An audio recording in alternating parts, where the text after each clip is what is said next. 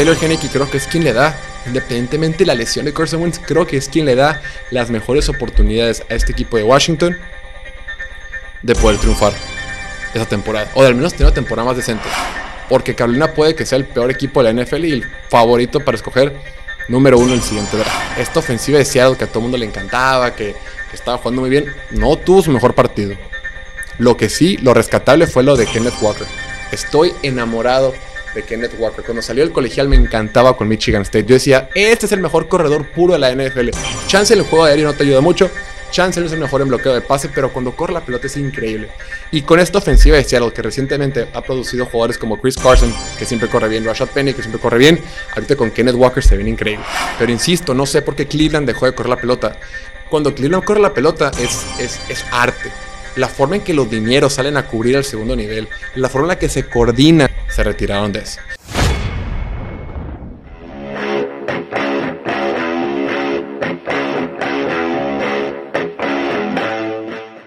Bienvenidos a esta edición de Piloto Fútbol, episodio número 290 de este su podcast favorito con sentido de confianza. En todo relacionado al fútbol americano, ya es martes 18 de octubre de 2022. Ya terminó la semana 6. Si quieres escuchar nuestra opinión respecto al partido que hubo ayer anoche entre los Chargers y los Broncos de Denver, está solamente en audio y en TikTok. Entonces, solo regresate un episodio en el podcast si estás en el audio o si lo ves en redes sociales. Hicimos una pequeña reseña tanto para Instagram, YouTube Shorts y para TikTok. Pero si nos estás viendo en YouTube, pues eh, no tengo solución para ti. En fin, el día de hoy quería repasar algunas noticias que surgieron eh, eh, durante el lunes y también algo de los partidos de los que no hablamos en el Domingueando. En el Domingueando tratamos de cubrir la mayor cantidad de partidos, pero por cuestiones de tiempo, por cuestiones de que nada más tenemos dos ojos y un tiempo limitado, pues no alcanzamos a ver todos los partidos o al menos analizarlos profundamente. Entonces hoy quería tocar algunos partidos que nos faltan hablar. Pero bueno, empecemos con las noticias. Tenemos que hablar del equipo más controversial de la NFL y cuando digo controversial, lo digo en el sentido negativo. Resulta ser que los Commanders de Washington, mejor antes conocidos como los Redskins, como el Football Team, van a estar sin su quarterback titular. Carson Wentz, debido a una lesión, que fue fractura de mano, ¿no, Diego? Sí, del dedo. Fractura del dedo, eh, va a estar fuera de 4 a 6 semanas. Algunos dicen que esto puede ser una bendición. Puede ser un blessing in disguise, como dicen los gringos, o sea, una bendición oculta. Puede que sea lo mejor. Ya hemos comentado en, otras ocasiones del podcast que chance lo que más le convenía al equipo de Washington era tener a Carson Wentz en la banca y a Taylor Henneke como titular. Entonces, Taylor Henneke no es el próximo Aaron Rodgers, no es Patrick Mahomes, ni medianamente cerca. Pero al, menos sabes lo que tienes con él. Es un cara que se puede mover con sus piernas, pues sí, casi todos mueve con piernas. Pero no, te puede afectar con sus piernas. Es un coreback seguro, es un coreback sólido que no tiene esos altibajos tan pronunciados, que no es tan volátil como si lo es Carson Wentz. Porque Carson Wentz, lo hemos dicho un millón de veces, tiene altos muy altos y bajos muy, muy bajos. Es la experiencia Carson Wentz que a todo mundo le choca y a la vez eh, te emociona, ¿no? Pero Taylor Henneke creo que es quien le da, independientemente de la lesión de Carson Wentz, creo que es quien le da las mejores oportunidades a este equipo de Washington de poder triunfar esa temporada. O de al menos tener una temporada más decente. Porque lo que hemos visto de ellos es preocupante. La ofensiva no mueve el balón, la defensiva es un cochinero. Eh, creo que el hecho de que esté Taylor Henry va a ser algo positivo para el equipo. Solo, solo pueden mejorar, no creo que vayan de bajada. Después, otra noticia que surgió el día de ayer es la del receptor Robbie Anderson, el receptor de las Panteras de Carolina. Un receptor que le acaban de pagar hace un par de, hace una temporada o dos, le acaban de pagar. Eh, el equipo de Carolina estaba, había invertido mucho con ellos y resulta ser que después de la pelea que tuvieron el domingo en el partido frente a los Rams, Carolina dijo, ya estuvo y decidieron mandarlo con los Cardenales de Arizona. Así es, por una sexta ronda del 2024 y una séptima ronda del 2025, los Arizona Cardinals tienen un nuevo receptor. Cuando vimos todo esto dije, a ver, creo que a nadie le gusta, creo que a nadie le encanta, pero era algo que tenían que hacer. Oye, lo mandaron gratis, ya no lo querían. Básicamente lo que decía Carolina es, oye, estamos reconstruyendo, queremos empezar de cero con un nuevo head coach la próxima temporada, tenemos coach interino en este momento. Si me pueden dar lo que sea por él y me puedo deshacer de su contrato, que se vaya. Recordemos que Robbie Anderson siempre ha sido un receptor problemático. Siempre hace comentarios, siempre hace caras, siempre se enojaba con Sam Darnold, siempre ha hecho comentarios de Baker Mayfield. El domingo pasado frente a los Rams estuvo gritándole a su head coach. Bueno, primero al, coach de, receptores y luego al head coach. Entonces dices, oye, es problemático. No, nadie lo quiere. Que se vaya. Ahorita Carolina lo que requiere es jugadores talentosos, jugadores disciplinados, jugadores que te pongan a trabajar. Porque Carolina puede que sea el peor equipo de la NFL y el favorito para escoger número uno el siguiente draft. Entonces, creo que era una movida necesaria por parte de Carolina. Del otro lado, Arizona, que ahorita vamos a hablar más de ellos, les urge un receptor. Randall Moore ya regresó, pero pues no lo saben utilizar bien el mejor jugador de la ofensiva que habían tenido esa temporada, Marquise Hollywood Brown, va a estar fuera toda la temporada por una lesión del fractura de pie. DeAndre Hopkins ya regresa para este jueves en el partido contra Nueva Orleans. O sea, sí recuperan piezas, pero se, se va el mejor jugador ofensivo que tenían. Le surgía un nuevo receptor. Le, surgía eh, algo. Ahorita volvió a ver el partido de Arizona frente a Seattle. Híjole, qué incompetente es la ofensiva que tienen. No tienen armas, no tienen respuestas, no pueden mover la pelota. Su única jugada es Kyler Murray, corre el balón, escápate, haz algo, sálvanos. Y el que traiga a Robbie Anderson hace sentido en el aspecto táctico, en el aspecto de fútbol americano hace sentido. Pero yo no sé qué tanto les convenga Número uno, absorber el contratote que trae Robbie Anderson, porque tiene un contrato pesado. Es un contrato que va a tener un impacto en el golpe salarial. Aún no tengo el dato de qué tanto se van a repartir, porque muchas veces en esas negociaciones eh, el equipo que lo suelta paga una parte y el equipo que lo recibe paga otra. No tengo ahorita el dato, al momento de esta grabación no tengo la información. Si lo puedes ir checando, si salgo del contrato, digo. Eh, pero más allá del contrato, más allá de lo que tengan que pagar, es una papa caliente. O sea, Robbie Anderson puede explotar y te puede traer problemas en el vestidor. ¿Y ahora tú qué haces con él? O sea, entiendo la urgencia que tenía Arizona. Entiendo que estaba necesitado de otro receptor. Entiendo que están urgidos de otra arma, otra respuesta ofensiva. Pero ese tipo te puede echar a perder un vestidor. ¿Tienes ahí el dato, digo no? Sí, que le deben 690 mil dólares de su salario base después del trade. O sea, ¿quién va a pagar qué? Tanto. Los Cardinals le van a pagar 690 mil y los Panthers le van a pagar lo demás. A la madre. O sea, básicamente, básicamente, Carolina dijo, me vale madre. Sí. Sáquelo de aquí. Puede ser un problema, ya es un cáncer, como dicen. Pero el otro, el otro, los otros años no puedes checar. Bueno, si quieres, en lo que cheques de, de, los años que faltan. Pero bueno, hablando de Arizona, el partido pasado frente a Seattle del domingo fue preocupante. Repito, esta ofensiva se le había criticado de que no tenían, no podían avanzar, que no tenían que tenían inicios muy lentos. Y este partido fue lo mismo. Tuvieron la pelota. La primera serie ofensiva, movieron el balón con Kyler Murray corriendo y demás. Mueven la pelota, están en segunda y gol dentro de la yarda 2 y terminaron con un, con un gol de campo. No tienen una buena ofensiva en la zona roja. Está bateando mucho. Y el resto del partido trajeron mareado al pobre Kyler Murray. Con todo, y que la defensiva de Seattle es de las más malas de la NFL, sino solo porque existe por ahí la de, la de Detroit, esta defensiva de Seattle podría ser la peor de toda la NFL. Constantemente se la jugaron en cuarta oportunidad. Se la jugaron en oportunidad eh, tres veces. Hasta donde vi el partido. Ya el último año ni siquiera lo vi. Segundo cuarto. Dentro del territorio de Seattle. Cuarta oportunidad, creo que cuarta y cuatro. Tienes a Randall Moore en una escuadra de afuera. Solo. Solo con dos yardas de ventaja sobre el corner, Kyler Murray tiene el pase abajo. O sea, la bronca con Kyler Murray es que está bajando su juego como pasador, pero no tienes otra respuesta como para, quarterback. Ya le pagaste, es tu quarterback. Corre perfecto el balón, es, increíble cuando corre la pelota y puede hacer jugadas mágicas. Pero si no tiene apoyo a su alrededor, vemos ese tipo de juego. Después, en el tercer cuarto, se la vuelven a jugar en cuarta oportunidad.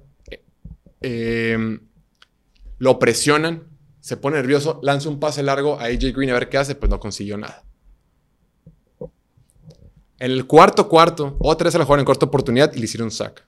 La línea ofensiva de Arizona es mala. No tiene receptores. El juego por tierra no existe y Kyler Murray no está en su mejor versión. No tiene armas. Está solo. Tuvo también el fumble ese en, en el tercer cuarto, que está corriendo, le sacan la pelota. Después por ahí tuvo una intercepción. La de Terry Williams fue intercepción, ¿verdad?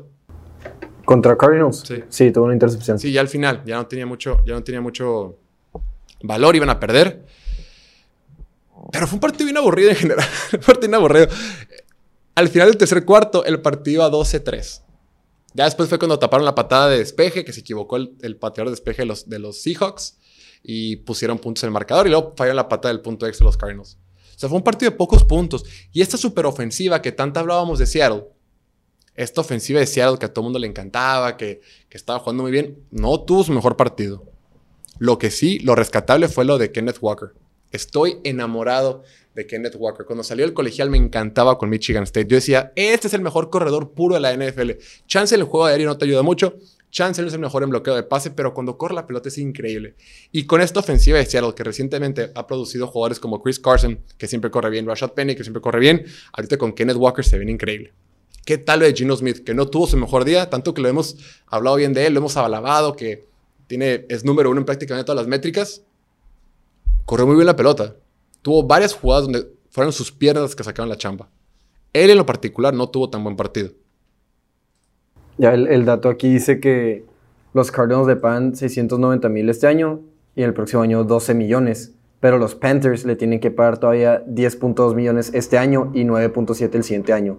O sea, casi 20 millones de dólares en total por no tenerlo en el equipo. Sí, sí, se, se fueron a, se fueron a michas, más o menos. Sí. Sí, a grandes rasgos se fueron a michas, pero sí. O sea, estoy pagando para que no estés conmigo. Imagínate pagarle a un jugador para que esté, para contarle que ya no esté en tu equipo. Gino Smith, millones es bastante, o sea, es, un contrato. pues sí, es que lo firmaron por cuatro años, creo. Puedes checar más. Es que lo firmaron el año pasado. Tengo entendido que lo firmaron en el off-season del año pasado Ajá, es un contrato de dos años de 20 tantos, 24 millones creo, más o menos. y se fueron a michas. Entonces, ajá, Chale. se lo dividen.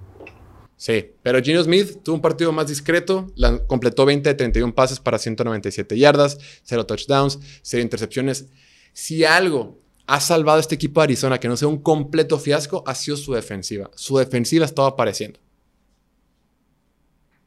Dos sacks de Steven Collins, otro sack de Marcus Golden, otro sack de Thomas, a quien no conocía, eh, otro sack de, de, de Sanders, el novato estuvieron presionando a Gino Smith todo el santo partido. Tengo que reconocer el trabajo que ha hecho el coordinador defensivo Vance Joseph. Él es el que ha mantenido a flote este equipo Arizona para que no fuera un completo fiasco. La defensiva, con pocas estrellas, con poco talento comprobado en la NFL, con un JG Watt jugando a sus 50 años, están haciendo que los partidos mínimos estén entretenidos, que mínimo se mantengan parejos. Esta defensiva y los equipos especiales han mantenido los partidos medianamente parejos.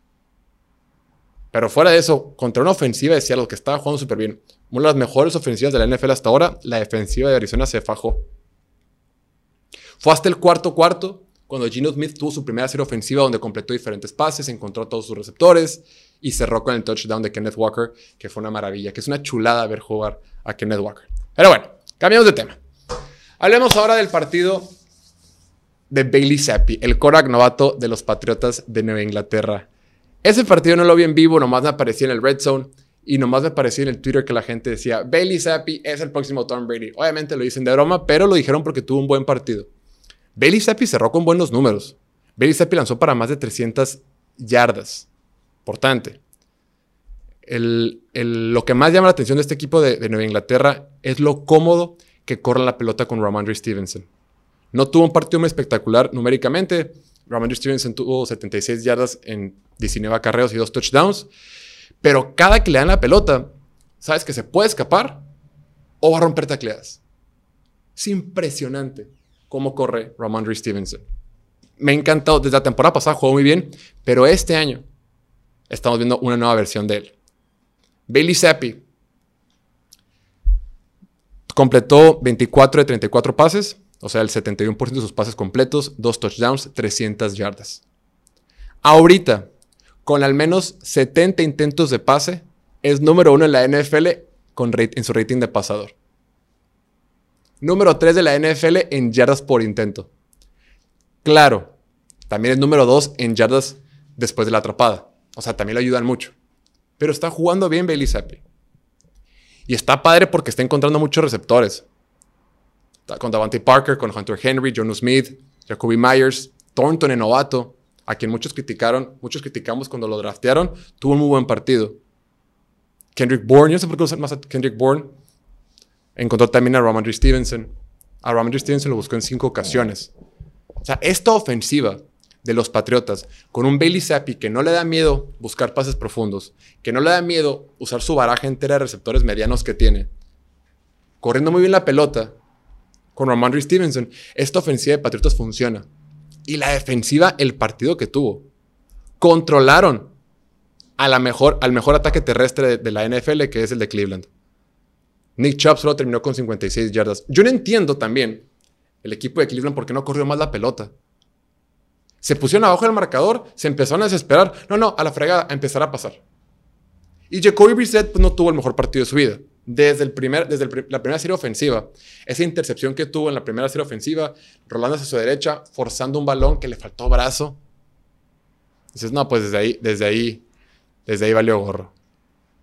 Luego más adelante, en otro, en tercer cuarto también tuvo otra intercepción, buscando a David Njoku. Le pegaron y fue una intercepción. David Njoku para Cleveland está teniendo una super temporada. Es cuarto o tercero en la NFL en, en yardas para los Titans. Pero bueno, volviendo al tema de Patriotas. Patriotas, esos últimos dos partidos contra, contra Detroit, contra los mismos Packers y contra Cleveland, ya los vemos con un poquito más de idea ofensiva. Ya mueven un poquito más la pelota por aire. Lo habían hecho muy bien por tierra. Por tierra con Ramondre Stevenson, una super temporada. Fantástico. Pero por aire, ha jugado bien Bailey Zappi. Sí, contra, contra Detroit, prácticamente todo lo hizo la defensiva, los equipos especiales, entiendo. Pero ha estado jugando bien, ha hecho su chamba, ha cumplido, ha cometido pocos errores. Insisto, y no le da miedo buscar pases profundos en el primer touch, en el touchdown, tuvo dos touchdowns. En el de, en el tercer cuarto, una jugada que, quiero señalar, tercer cuarto, iban 10-6 arriba del marcador para ponerse 17-6. Tuvo una excelente serie ofensiva Billy Zappi, también avanzando con pases cortos y demás. Llegan a la zona de gol. Se planta en la bolsa de protección. Su primera lectura es hacia el flat. Se espera, no está ahí, continúa con su lectura. Acuérdate que la NFL dependiendo de la jugada y dependiendo de la defensiva que tú tienes, siempre tienes un jugador que buscas primero. Pero tienes tu opción A, B, C, D y E. En un orden específico. Varía de jugada a jugada, varía de equipo en equipo, varía siempre. En esa jugada va con su opción 1, no está. Checa su opción 2, ahí está el novato Taekwondo Thornton, Thornton y encuentra el pase. Paciente en la bolsa de protección. Algo que, que, criticaban mucho de él cuando era novato en Western Kentucky, aparte de su tamaño, era que no tenía buen brazo o que a veces no tomaba las mejores decisiones. O que no, más bien, perdón, no es cierto. Que no tenía buen brazo y que era un Korak de una sola lectura. O sea, solo buscaba su primer receptor y si no estaba se paniqueaba. Aquí en la NFL, jugando de visita en el estadio de los Browns, plantaba la bolsa de protección, uno no está, segundo encontrado. Más, más tarde tuvo un, buen pase a, Hunter Henry para poner el marcador 24-6. Hunter Henry está en cobertura hombre a hombre con Grant Delpit. Grant Delpit como que se resbala. Bailey lo vio, lo encontró, un pase perfecto, touchdown. Repartió muy, bien la pelota con diferentes receptores, diferentes tight Y en el caso de Cleveland, pues, ¿qué te puedo decir de Cleveland? Kevin Stefanski cometió muchos errores. O sea, todos cometieron errores. Dos intercepciones que tuvo Jacoby Brissett. Un punt que se les cayó. Para recibir el punt, el equipo de Cleveland se le cayó. Tuvieron un fumble en el cuarto cuarto. Kevin Stefanski, antes de irse la segunda al, medio tiempo, en segunda y uno, empieza a lanzar pases y termina haciendo un gol de campo en vez de correr la pelota. No sé por qué abandonaron la pelota. Iban solo abajo dos, por dos posesiones y dijeron, es que ya no quiero correr la pelota. Ya la fregada. Vamos a buscar pases. Y sí, Joe Kirby set buscando a David Njoku lo hizo muy bien y buscando también a Murray Cooper que tuvieron un buen partido. Pero insisto, no sé por qué Cleveland dejó de correr la pelota. Cuando Cleveland corre la pelota es, es, es arte. La forma en que los dineros salen a cubrir al segundo nivel, la forma en la que se coordinan para salir a, en jugadas de trampa que salen los, los, los, los, lineos ofensivos, en pools ofensivos, es bello. Pero se retiraron de eso. Y por poco recuperan una, una set kick, pero en final. Final de cuentas, este equipo de Patriotas tiene una buena defensiva, está muy bien coachado y lo que hemos visto en la ofensiva motiva. Los Browns, pues están esperando altas y bajas hasta que regrese Deshaun Watson, el jugador más querido de la NFL. Y por último, ya para retirarnos y alcanzarnos el tiempo, el partido que fue en Luisiana. El equipo de tus Saints, mi estimadísimo Diego, ¿algún comentario? Qué decepción la defensiva, nos hacen falta buenos safeties ¿Y qué más? y corners, todos los defensive backs. Se extraña a Garner Johnson, se extraña a Von Bell hace dos, tres años que se fue. Este. Y Marcus Williams más que nada. Oye, el... Me está diciendo que hay una competencia de quarterback. Más o menos. eh, pues no, o sea, como está jugando Andy Dalton, se podría decir que está jugando mejor que James Winston. Entonces, Pero ya está sano, ¿no? Jimmy Winston. a James Winston ya está sano. Esta semana estaba, estaba en uniforme, pero no estaba. No fue titular porque lo estaban descansando, ¿no? Era por si era necesario, como lo que pasó con Bridgewater, ¿no? Sí. Pero yo se lo daría ahorita a Dalton, la neta. O sea, Winston se fue, se fue hasta abajo, o sea, se convirtió en el Winston de los Bucks otra vez.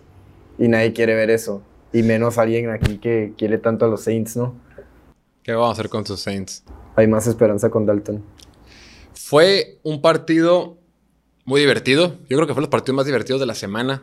Este partido no lo cubrimos el día de ayer porque, bueno, el domingueando, porque, pues no sé, dijimos, eh, no sé, vamos a darle importancia a otros partidos.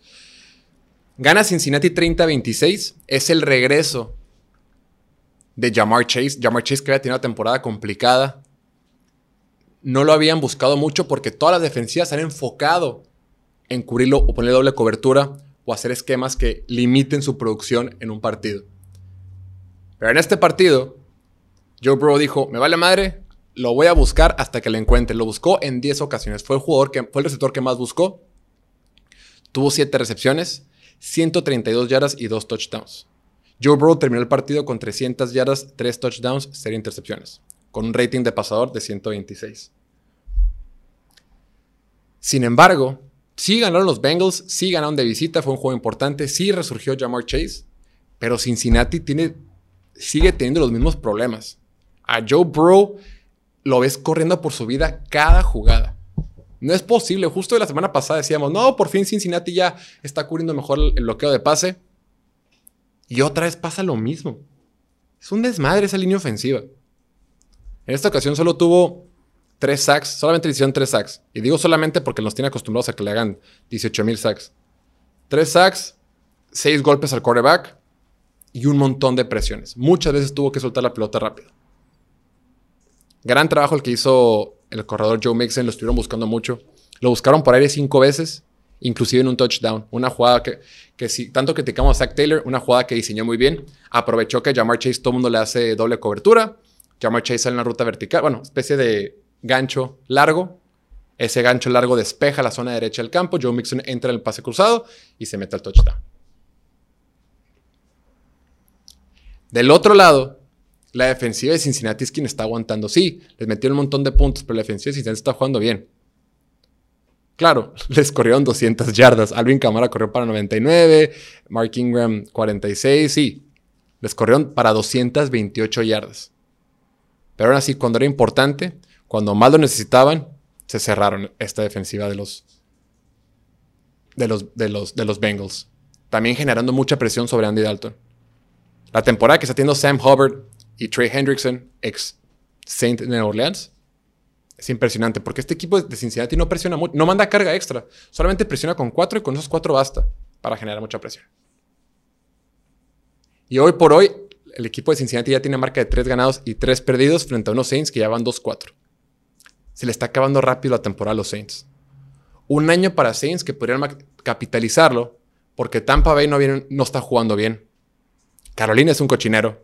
Atlanta pues está jugando mejor pero tiene altibajos. Yo insisto que esa división la va a ganar Atlanta.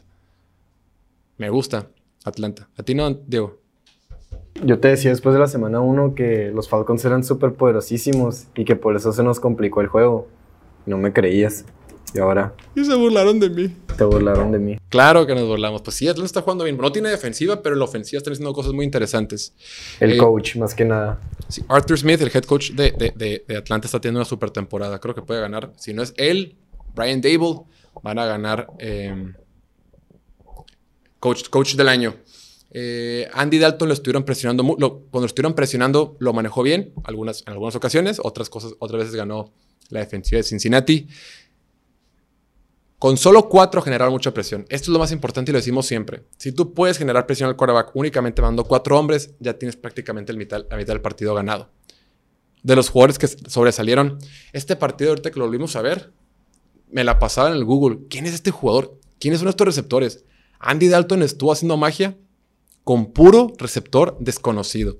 Rashid Shahid, jugador novato que no draftearon. Keith Kirkwood, jugador de, la escuadra de práctica que, ja- que jalaron. Marquez Callaway, pues sí, ya tiene tiempo en el equipo, pero pues es bien malo. Este. Traycon Smith. O sea, con puro receptor de medio pelo, Andy Dalton tuvo un buen partido. Insisto, numéricamente, Andy Dalton no tuvo grandes números. También participó mucho por, eh, en algunos intentos de pase Taysom Hill. Pero sí. Le hace falta receptores. Jugó, jugó sin, sin Chris Olave. Jugaron sin, sin Michael Thomas. ¿Cuándo regresa Michael Thomas, por cierto? Por cierto? Michael Thomas es una súper incógnita. O sea, puede estar bien una semana y luego se cayó las escaleras y fuera todo el año y cosas así. Hay una. Una. Esta, una los Buzz Rankings, ¿los has visto? En Fox. Que, que se llama Banged Up Score. Que Ok. miden qué tan lastimado está un equipo, ¿no? O sea, del 1 al 100. Si tienes un 100, es que estás perfecto, que nadie se ha lesionado. Número 1, los Eagles tienen 89.3. Todos están sanos, no pasa nada. Los Saints están en el número 30 con 61.5. O sea, el último lugar son San Francisco. Francisco con 60.4. Pero los Saints, o sea, es un hospital. ¿Quién es el 31? Giants. Eh, Arizona. Órale. No, no sé por qué. Pero pues ahí están. A Sergio, estoy pensando. Es que en sí no tienen muchos jugadores conocidos, entonces no, ni, ni cuenta nos daríamos. Sí, porque una línea, no, sí. Está bien. Pues ahí lo tienen. Lástima por los Saints que no sacaron la victoria. Y Cincinnati sí ganaron, sí están jugando mejor, pero no nos confiemos. Siguen teniendo problemas en la línea ofensiva. Pero si nos enfocamos en lo positivo, ya por fin regresó Jamar Chase a la versión que tanto nos encanta. Hasta ahí lo dejamos. Muchas gracias por escucharnos. No lo olviden, mañana tenemos miércoles de preguntas, respondiendo preguntas. Si todavía no, no has mandado tus preguntas, puedes mandarla en Instagram. En Instagram vamos a dejar una cajita para que manden sus preguntas en nuestras historias y los contestamos el día de mañana en el podcast y si no, en el en vivo que hacemos en la noche. Que estén muy bien. Cuídense mucho. Síganos en Instagram, Twitter, TikTok, Facebook y YouTube. Diego, muchas gracias. Y saludo a la cámara, Diego. Ya estás. Y nos vemos el día de mañana. Chao, chao.